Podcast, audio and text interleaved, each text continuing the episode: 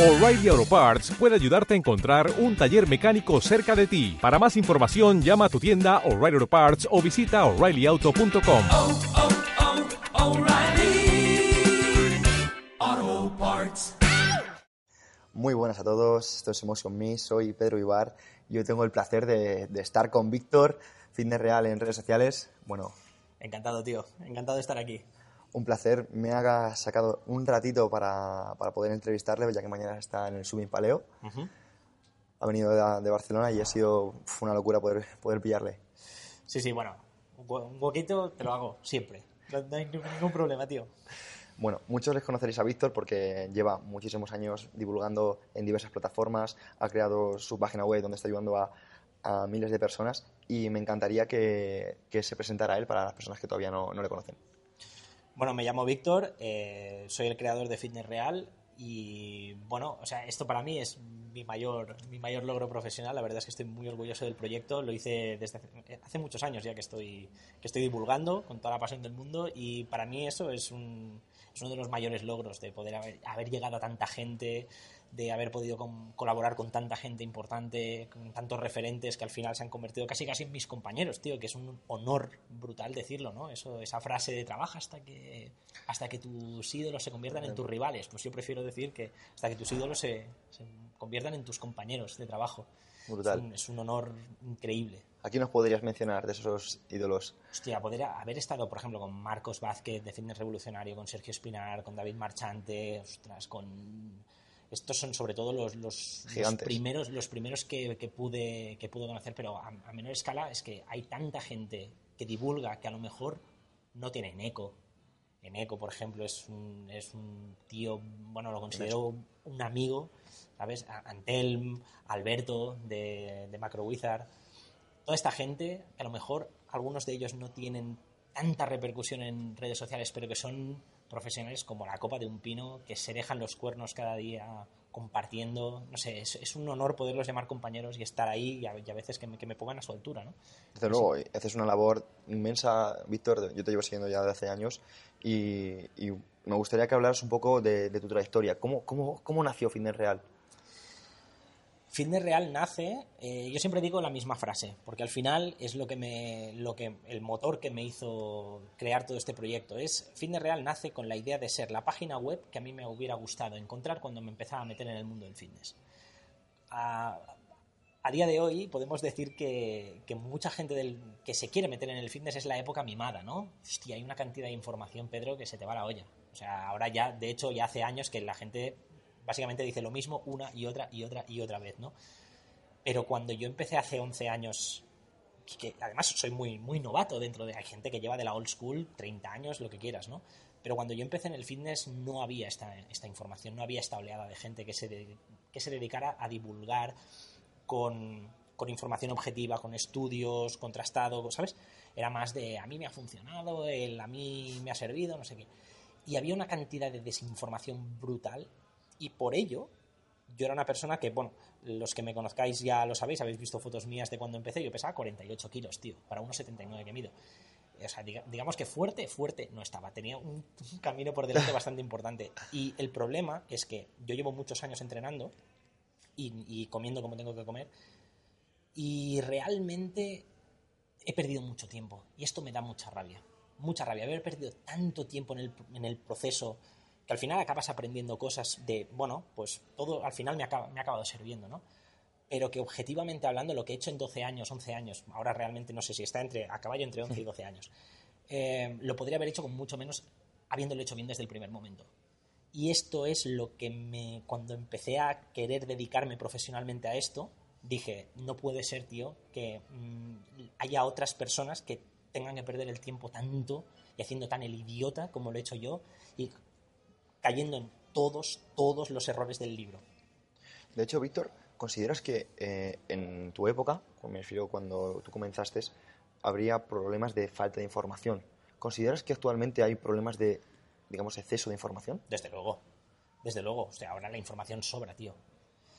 Supongo que también es un tema de disponibilidad. De ahora, hace 11 años no existía todo este rollo de las redes sociales y de esta capacidad de que tiene todo el mundo de decir lo que quiera y llegar a muchísimas personas. Sin filtros. Exacto. Hace años no existía esto. Entonces había pocas, pocos sitios donde podías acudir. Había, sobre todo era un, era un tema más. Ahora el fitness es muy mainstream y la nutrición y el entrenamiento y todo está como muy en boca de todos. Pero antes era más un rollo de foros, de alguna página web más o menos más o menos especializada, pero sobre todo era un tema más de underground, un poquito más de, de- de foros donde había gente que, que pilotaba mucho y que tú aprendías de ellos y tal. Y ahora, desde luego, hay una cantidad de información de la hostia. Y el problema es ese, que antes no había y no sabías exactamente, lo, lo poco que había lo tenías que coger como una verdad absoluta, y ahora hay tanta que no sabes quién coño creer. Es un problema, de Es hecho. un problema, es un problemón muy grande, muy grande. Ahora el, el problema es el exceso, tío. Todo el mundo... Y, y además hay, sobre todo con el exceso de información, es que hay un exceso de información también de, de todo el mundo dice lo mismo, tío.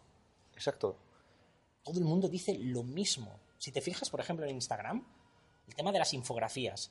Hostia, yo he visto infografías repetidas una y otra y otra vez y tal. Con otras fuentes, pero la misma. la misma. ¿Y, y qué coño? Y coger el, el- quitar el logo, no sé qué tal, porque ahora es, es lo que funciona.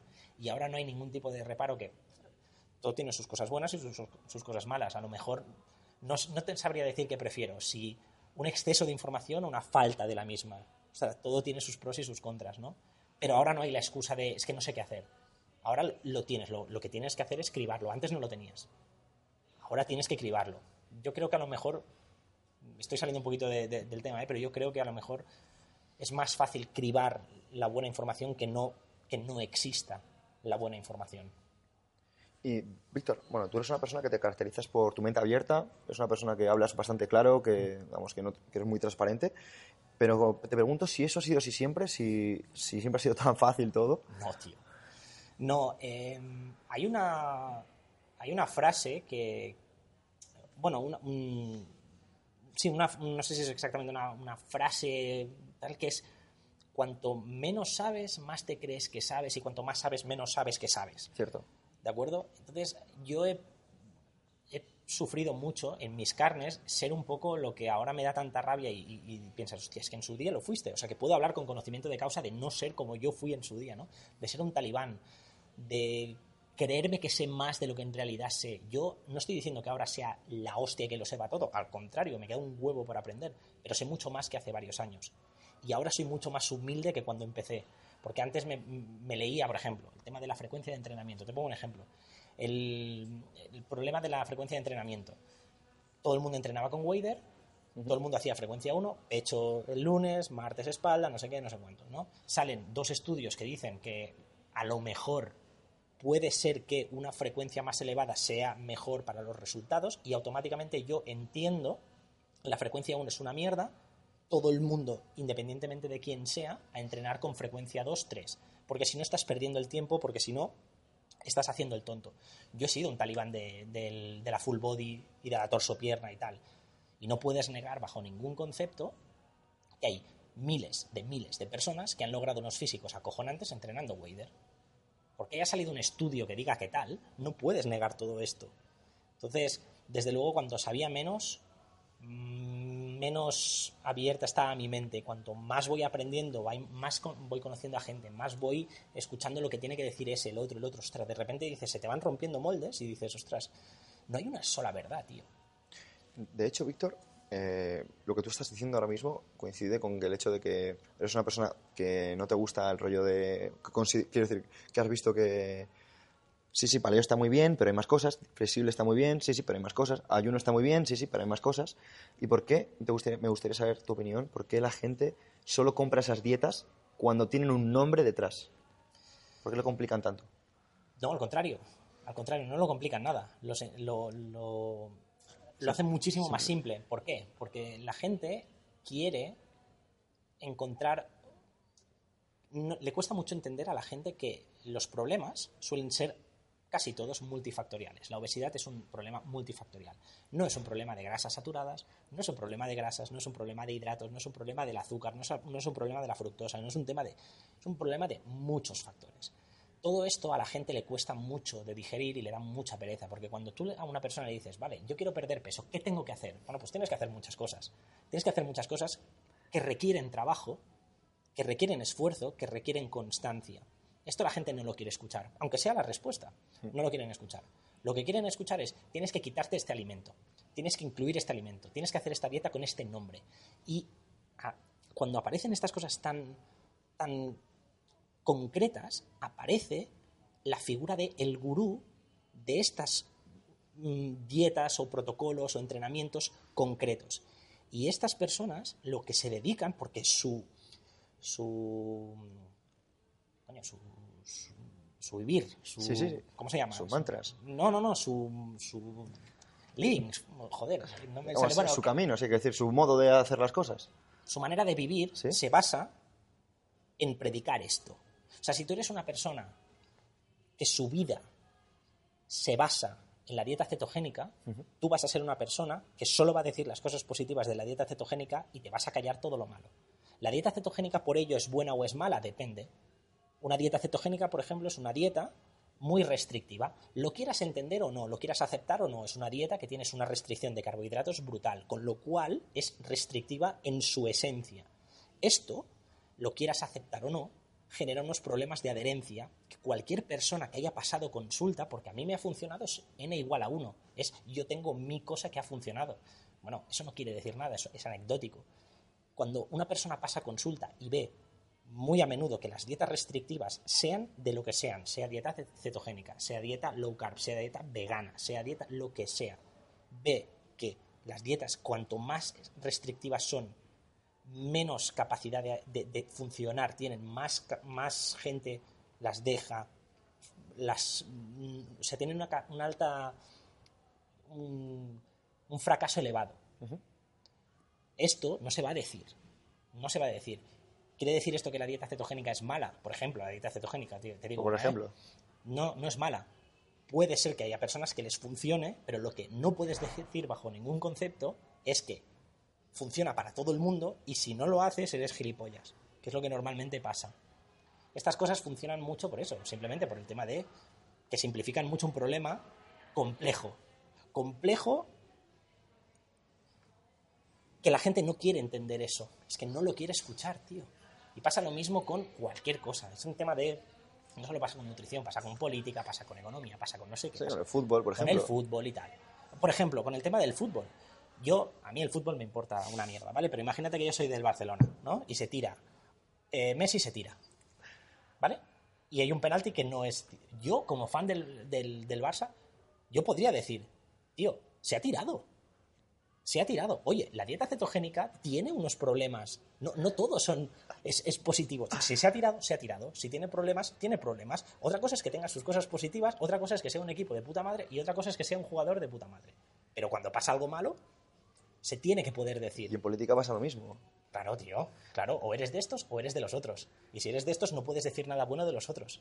Y eso, ¿no, no crees que, saliendo un poquito del tema de la nutrición y de- del fitness, ¿no crees que a veces los líderes que se deben caracterizar siempre por asumir sus errores y por asumir la culpa, em, no digamos que no estamos gobernados por líderes porque siempre le echan la culpa al vecino? Claro, desde luego es mucho más fácil encontrar alguna razón para culpabilizar al otro más que asumir tú. Hay un libro muy bueno que se llama em, que, que habla de esto, de asumir eh, asumir la responsabilidad. Muy poca gente asume responsabilidad de nada de lo que le pasa en la vida. Es, es una cosa que siempre llevo un par de años intentando hablar un poquito más de temas no solo centrados en nutrición, sin- sino más un poco de desarrollo personal y tal, porque es un tema que me, que me interesa mucho y en un año me voy a poner a estudiar la carrera de psicología porque es un tema que me, que me fascina. Y, y eso, la, la gente no quiere asumir responsabilidades, tío. Se, quiere- se prefiere buscar excusas. Estamos, estamos creando una sociedad de, de niños pequeños mayores. Porque nadie quiere asumir que cuando hace algo, nadie quiere asumir la responsabilidad de que si haces algo, tiene consecuencias. Y si estas consecuencias son malas, puede ser porque tú has hecho algo que haya llevado a esto. Esto es imposible. Yo no tengo la culpa de nada, yo soy una víctima de todo, a mí me oprimen, todo el mundo está oprimido, todo el mundo es una víctima. ¿Qué dice un niño pequeño? Siempre pongo el mismo ejemplo. ¿Qué, dice un niño pequeño cuando, le- cuando suspende un examen? Me han suspendido. Me tiene manía la profesora, eh, toda la clase ha suspendido, es que no sé, es que el examen muy es muy difícil. difícil, es que no sé qué, es que han salido las preguntas que no me, ¿sabes? Todo el mundo, todas estas cosas. Nadie dice, joder, es que no he abierto el libro, tío. He suspendido porque no he abierto el puto libro. Es mi culpa. ¿Qué consejo podrías dar a, a la gente que dice eso? que se hagan un chequeo de, de conciencia, porque todo el mundo sabe cuando se está explicando una historia para quedarse tranquilo. Cuando tú explicas una historia a los demás, en realidad te la estás explicando a ti. Estás intentando que las personas se lo crean, porque si se lo creen ellos, te lo crees tú. Es una cosa muy, muy extraña, pero todo el mundo sabe cuando se está explicando una, un- un- una tontería para salir del paso, para no querer asumir. Un- Una de las cosas que yo creo que que lleva mucho a la felicidad es esto, es asumir las responsabilidades. Cuando tú sabes que lo que haces tiene unas consecuencias y que tú puedes actuar en esto que haces activamente, no que eres una víctima, eres una veleta de la sociedad, de que no sé qué, de qué tal, de que la sociedad me oprime, de que la economía tal, que la, el no sé cuántos. Cuando tú tomas las riendas de tu vida en mayor o menor medida, porque evidentemente no tenemos, no podemos actuar en todo lo que nos pasa en nuestra vida, pero en mucho más de lo que nos creemos, sí cuando tú tomas cartas en tu vida y asumes las responsabilidades de cuando va bien y de cuando va mal. Yo creo que esto tiene un- una correlación brutal con la felicidad, porque tener el control de tu vida es, yo creo que es brutal, tío. Es una de esas cosas que te hacen sentirte capaz, sentirte vital, sentirte positivo, no, no, no ser un tío que va a corriente de todo lo que le pasa, de que no, es que estoy con obesidad porque el ambiente obesogénico, o porque Tengo tiroides. o porque tengo tiroides, o porque la tumba metabólica, o porque no sé qué, o porque los huesos anchos, o porque tal, no es que no entreno porque tal, no es, es, es, es un cambio de paradigma brutal, es paso a tener el control de mi vida.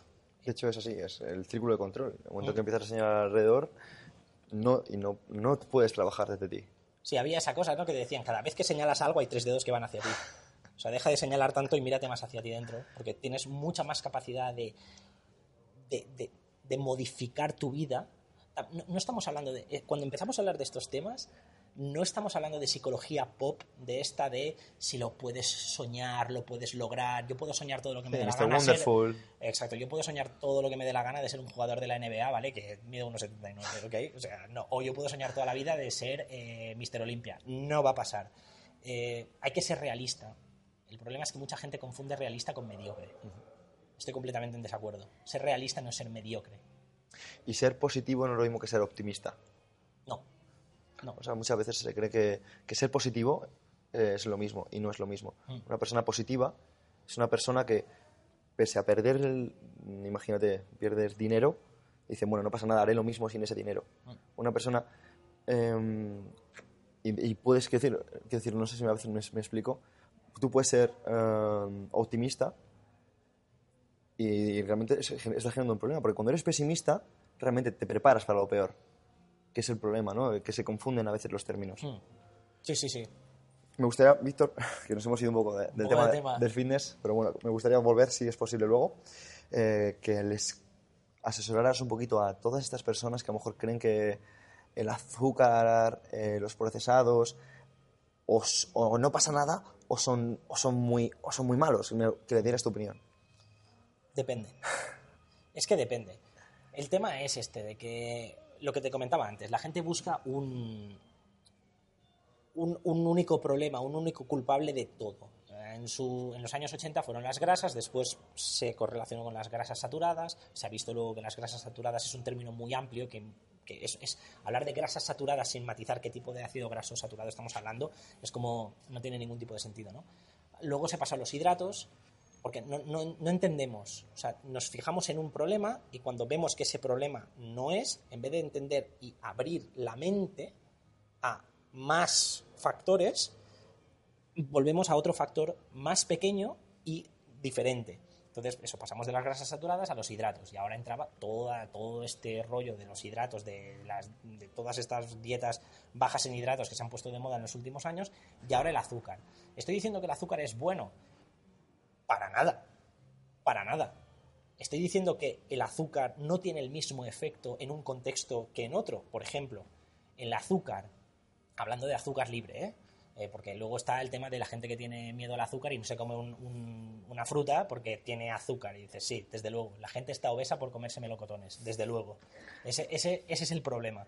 Es el problema. Eh, Ese es el problema, vale. No, la gente que se piensa eso está completamente equivocada. Cuando hablamos de azúcares libres, eh, no es lo mismo una persona que tiene obesidad, que es sedentario, que tiene una relación muy, muy negativa con su ambiente, con sus amigos, con su trabajo, con sus familiares, con su no sé qué, que está en un exceso calórico muy elevado siempre, que no consume frutas, que no consume verduras, que no consume, ¿sabes? Y que se mete mucho azúcar. Esto, desde luego, es muchísimo peor que una persona en normopeso que descansa bien, que tiene una relación normal con su ambiente, que come frutas, verduras, no sé qué, es activo, tiene una buena composición corporal y se come azúcar. Este azúcar no es el mismo. Estoy diciendo que no pasa nada por comer azúcar, estoy diciendo que hay que mirar mucho el contexto y que evidentemente reducirlo en mayor en gran medida para todo el mundo es beneficioso, pero que ni de coña una cosa es igual que la otra y que ni de coña se piense la gente que por quitar el azúcar ha solucionado el problema, porque luego vienen todos los problemas de la industria que se adapta a las necesidades de la gente. Dices, vale, ¿no os queréis el azúcar? Pues os doy el mismo, eh, os doy el mismo producto sin el azúcar. Eh, la nocilla cero, no cero azúcar, no es saludable de hecho, las galletas cero azúcar no son saludables. De hecho, mucha gente que está súper obsesionada con el azúcar se olvida de que muchos productos que ellos consideran adictivos o lo equiparan con eh, el azúcar, por ejemplo las galletas, muchos productos de estos tienen muchas más calorías provenientes de las grasas que de los azúcares. Y todo el mundo equipara galletas con azúcar. No, no va por ahí el tema. Es el producto en sí. ¿Sabes? Entonces, y luego que me preguntabas también un poco lo, de, lo del tema de los procesados. Desde luego, reducir los procesados mm, es una idea, vamos, es que quien discuta esto, no, sé en qué cueva vive, tío, de que hay que reducir los, los, alimentos ultraprocesados. Esto es de, vamos, es de cajones, como hay que comer verdura. Bueno, ¿quién coño te va a decir a día de hoy que no hay que comer verdura? Hay que reducir los ultraprocesados. Ahora, esto está llevando a una, a una línea de pensamiento de que si no consumes ultraprocesados, es imposible que engordes. Y cualquier persona, evidentemente, si tú quitas los ultraprocesados de tu dieta y los cambias por alimentos que son mucho más saciantes, que normalmente tienen menos calorías, que son más nutritivos, que tienen más micronutrientes, que tienen más fibra, que tienen no sé qué, es muy probable de que pierdas peso. Pero quien haya pasado consulta verá que le viene gente que dice, oye, yo no estoy perdiendo peso, no entiendo por qué, y le dices, ¿qué comes? Y digo, no, no, no, yo como muy bien, ¿eh? no me como ni galletas, ni donuts, ni no sé qué, ya, ya, ya, ¿qué comes y cuánto comes? Y chicas que se están metiendo para desayunar, porque ahora está de moda el aguacate, están de moda los anacardos, están de moda los huevos, el aceite de coco y no sé qué, se están metiendo 1.300 calorías para desayunar. Y luego le queda a la media mañana, porque hay que comer cinco veces al día para acelerar el metabolismo, ¿vale? Que no es cierto, por cierto. Para los que estén escuchando y no, me hayan visto hacer las comillas en el aire, no es cierto, ¿vale? Pero como que hay que comer cinco veces al día, al parecer, pues te desayunas como un animal y luego a media mañana, comida, tarde y cena. Y estoy engordando. ¿Qué pasa? Pues, ¿qué pasa? Porque estás comiendo mucho de lo bueno, pero estás comiendo mucho. Es que a veces algo tan simple parece que, que se complica, ¿no, Víctor? Bueno, nuevamente por el, por el mensaje este de que ahora, por ejemplo, parece ser que las calorías no importan. No importan. Sí, que importan, tío. ¿Y dónde, viene eso? Bueno, pues porque es, es, un, yo creo que es un revulsivo. Cuando se habla mucho de calorías y la cosa no funciona, es exactamente lo mismo que cuando se hablaba de grasas, grasas, grasas, se empezaron a reducir el consumo de grasas y la obesidad solo subía. Es un revulsivo. La gente dice, un momento, las grasas parece ser que no son el problema. ¿Cuál es el problema? Los hidratos. Ahora podemos comer grasas a punta pala.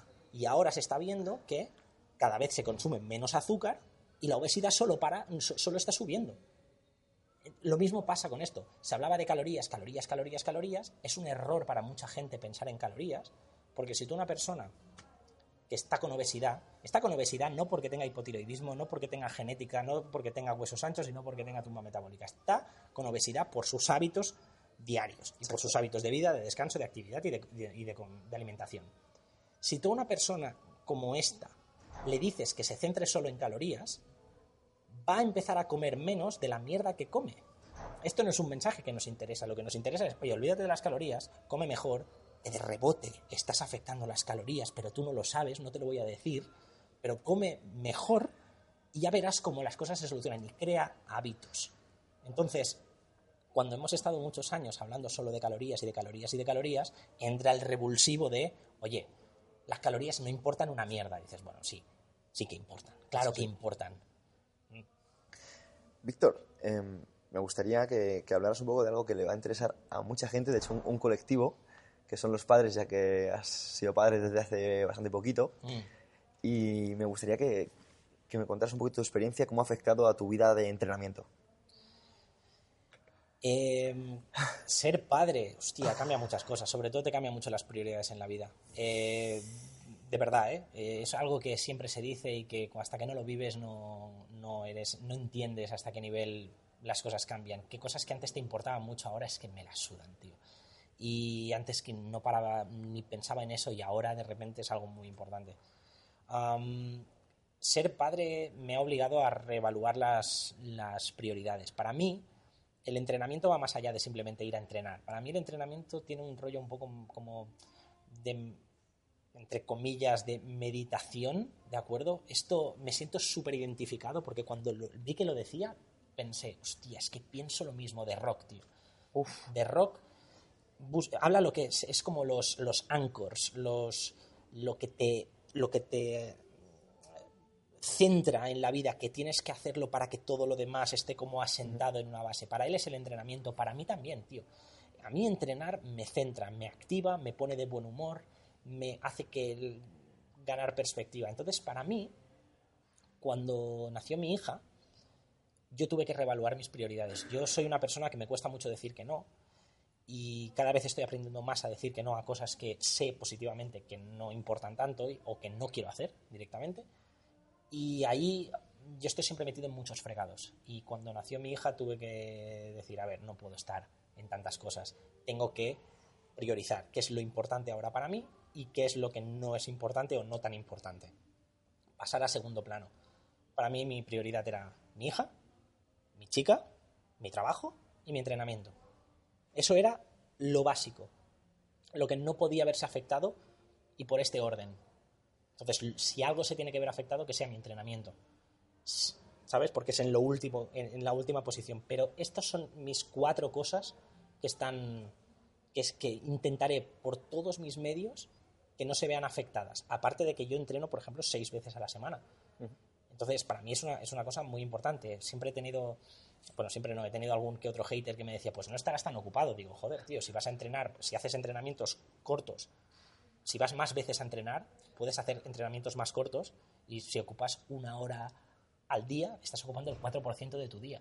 Exacto. Mm, ¿De verdad no tienes el 4% de, de- de tu día? Entonces vas a Instagram, miras cuánto tiempo. Ahora ha salido una cosa en Instagram que es para ver cuánto tiempo has pasado cada día en Instagram y de repente ves que estás tres horas y media en Instagram. Piensas, sí, ¿no tienes, no tienes tiempo para entrenar una hora? ¿Cuánto tiempo estás tú más o menos? Pues mira, cuando vi la aplicación esta, la opción esta, vi que de media estaba una hora y media, tío. Uf, Y ahora lo he bajado a 20 minutos. Cuando lo vi dije, no puede ser, tío, que esté una hora y media en Instagram. me parece poco, tío, para, para una persona que, que es- digamos que está muy puesta, que está compartiendo, que...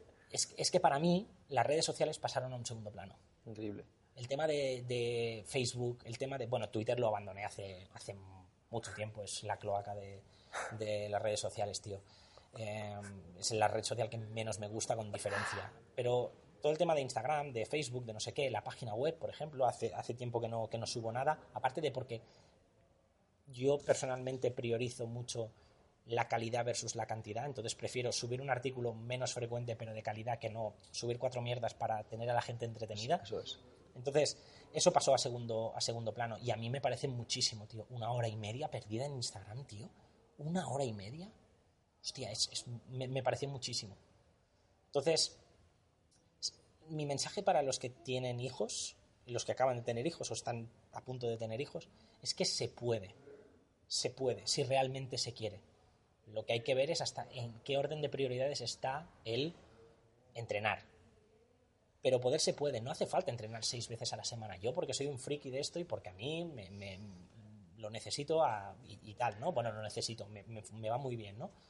Pero ostras, con entrenar dos, tres veces a la semana, tío, es mejor que entrenar cero. Entrenar una vez es mejor que entrenar cero. ¿Cierto?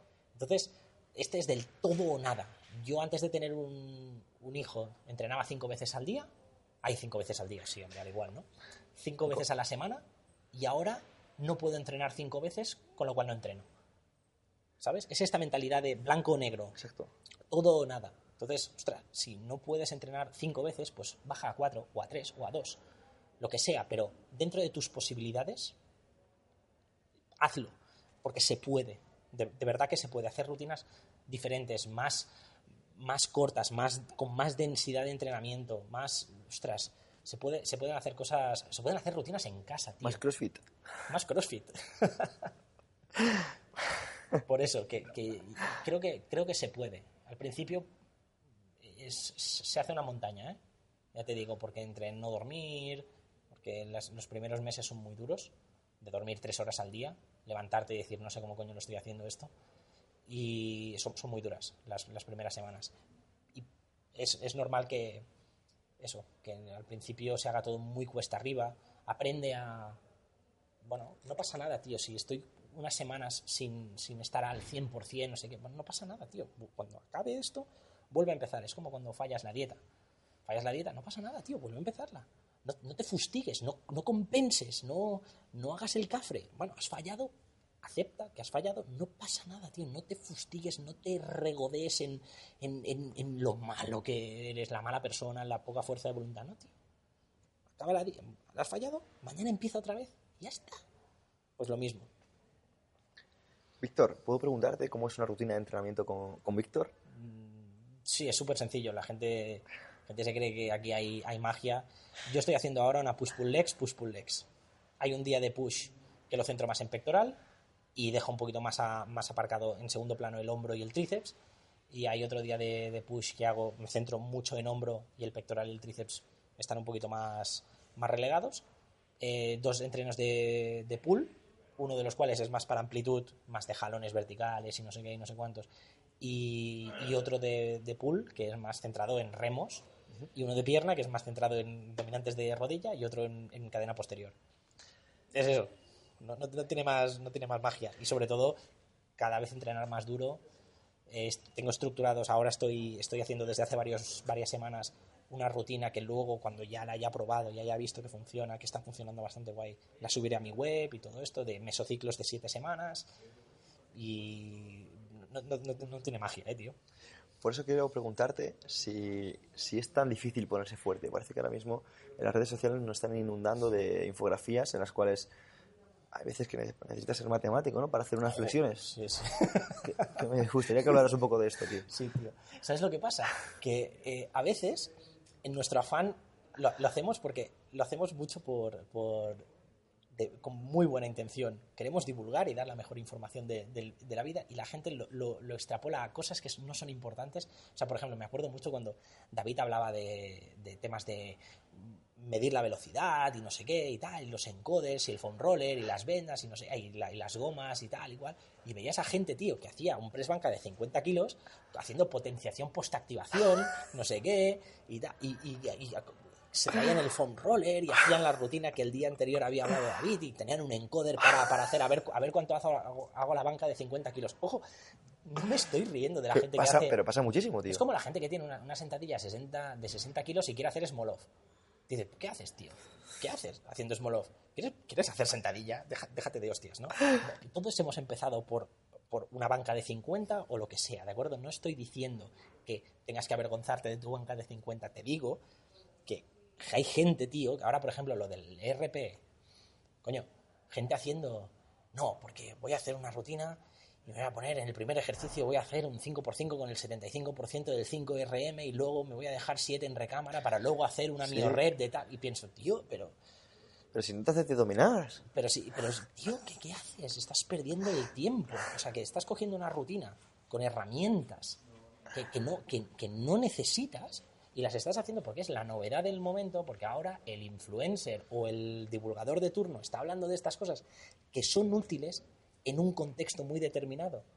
¿De acuerdo? A- eh, Esto es lo mismo, no es difícil ponerse fuerte. Esto lo hablaba el, otro día con unos compañeros en el gimnasio y creo firmemente en ello, tío. La gente que se quiere poner fuerte se pone fuerte, tío. La gente va mucho al gimnasio y entrena muy poco. Es diferente ir al gimnasio de entrenar. Entonces, la gente que se quiere poner fuerte, era, es- era eso, como, como decía, los conocimientos y las habilidades suman, pero la actitud es lo que multiplica. multiplica. La actitud con la que vas a entrenar es lo que te va a hacer ponerte fuerte. 100%. Da igual la rutina que sigas, da igual. o sea, evidentemente hay rutinas mejores y hay rutinas peores. Esto estamos de acuerdo, ¿de acuerdo? Pero personas, tío, que han querido ponerse fuertes se han puesto fuertes 100%. con una rutina subóptima. Y Peña, que es, es un zángano en el gimnasio, no se va a poner fuerte ni que le hagas la, la rutina con 47.000 metaanálisis Y con demostrando y con suplementos y con lo que te dé la Y gana. con el mejor material y, Y con, con- el mejor encoder. Claro, con el- la gente esta que quiere ponerse, que, que, yo qué sé, se, se compran discos Eleiko, tío, para no entrenar. Para no entrenar. Entonces, el tema de la rutina es importante, está bien que cojas una rutina, yo creo firmemente que la mejor rutina es la que te motiva a ir a entrenar duro. Entonces, eso es muy importante. De ahí que mucha gente le guste entrenar Wader, va a entrenar como una puta bestia Wader y se pone fuerte con Wader. Objetivamente no es tan óptima. Estoy, creo que sí, creo que objetivamente hablando no es, no es lo más óptimo. Pero vamos, que si tú entrenas con raza, ¿sabes? Con, 100%. con, con ahínco. Y te dejas te- los te- huevos. Y te dejas los huevos, tío. Te, te dejas los huevos ahí entrenando los ovarios, ¿vale? Hay que ser, hay que ser inclusivo, ¿eh? Sí, joder. Pues eso, te dejas los genitales entrenando, ¿de acuerdo? Mm, te pones fuerte, tío. 100%. Lo demás, lo demás son excusas, como diría Tarraco, excusas para no dormir. No, Cuentos, grande, cuentos para no dormir. qué grande Tarraco. Me gustaría, esto es un poco comprometido, que hablaras de cómo detectar a un buen o un mal profesional. Yo creo que una de las... Es, es un tema... Hostia, de- determinar bueno y malo es, es un poco... Eso, es un poco... Utilizar las palabras entonces sí, que tú pero nos entendemos. Eh, yo creo que una de las cosas que es un gran indicador es una persona que tiene un método muy estricto y que no quiere escuchar hablar de nada que no sea lo suyo. Te pongo un ejemplo. Hay personas en, en redes sociales que están muy, muy, muy, muy pro paleo y son gurús de la dieta paleo. La dieta paleo es útil. No es para todo el mundo, y hay personas que le has funcionado, y hay personas que no. Y no eres tonto porque no te haya funcionado la dieta paleo. Pero gente, fíjate, esto es un sesgo, ¿vale? Si tú, tienes, si tú eres un profesional que solo habla de la dieta paleo, que solo dice las, bondades de la dieta paleo, se calla todo lo negativo y tienes solo clientes que vienen a tu consulta o ven tus servicios, quieren tus servicios porque se sienten muy, muy identificados o muy que les mola mucho tu rollo, ¿de acuerdo? Tienes un público que está muy condicionado a que esto le funcione. Entonces, si tú tienes resultados, es obvio que vas a tener resultados, pero tu, tu muestra son personas que vienen muy predispuestas a que esto te funcione, con una mentalidad muy específica, ¿no? Entonces, am, estos son sesgos. Que un, que un gurú de la dieta paleo me diga, es que yo puedo bajar los triglicéridos a no sé cuánto, a a- porque la dieta paleo funciona, coño. La dieta vegana también baja los triglicéridos, la dieta no sé qué también baja los triglicéridos, también baja el LDL, también baja... Coño, todo- todas las dietas en menor o, mayor medida funcionan, si tienes el perfil adecuado para que, para que funcionen. Entonces, una persona que solo piense que su método es el único bueno, que solo habla de lo bueno que tiene un método, que nunca hable de lo malo, que se burle de los que no piensan como ellos, esto es una esto es un indicador un indicador importante. Otro indicador vas a la consulta de un profesional de de un profesional de, de la nutrición, hazle las siguientes preguntas. ¿Cuántos huevos puedo consumir al día? Si te dice dos a la semana o te pone un número, Muy buena. eh, desconfía. Te dice cuántas veces tengo que comer al día. Si te dice cinco para acelerar el metabolismo, desconfía. Si te pone una lista de, de frutas prohibidas y otras aceptables, desconfía. Si te dice que el 60% de los hidratos tiene que ser para todo el mundo, desconfía. Si te habla de que, ¿sabes? Si te pone galletas María para desayunar, desconfía. Si te quita el plátano pero te dice que puedes comer chopet o, embutido, desconfía cosas así, tío, de cosas que para mí son súper obvias, pero que mucha gente no,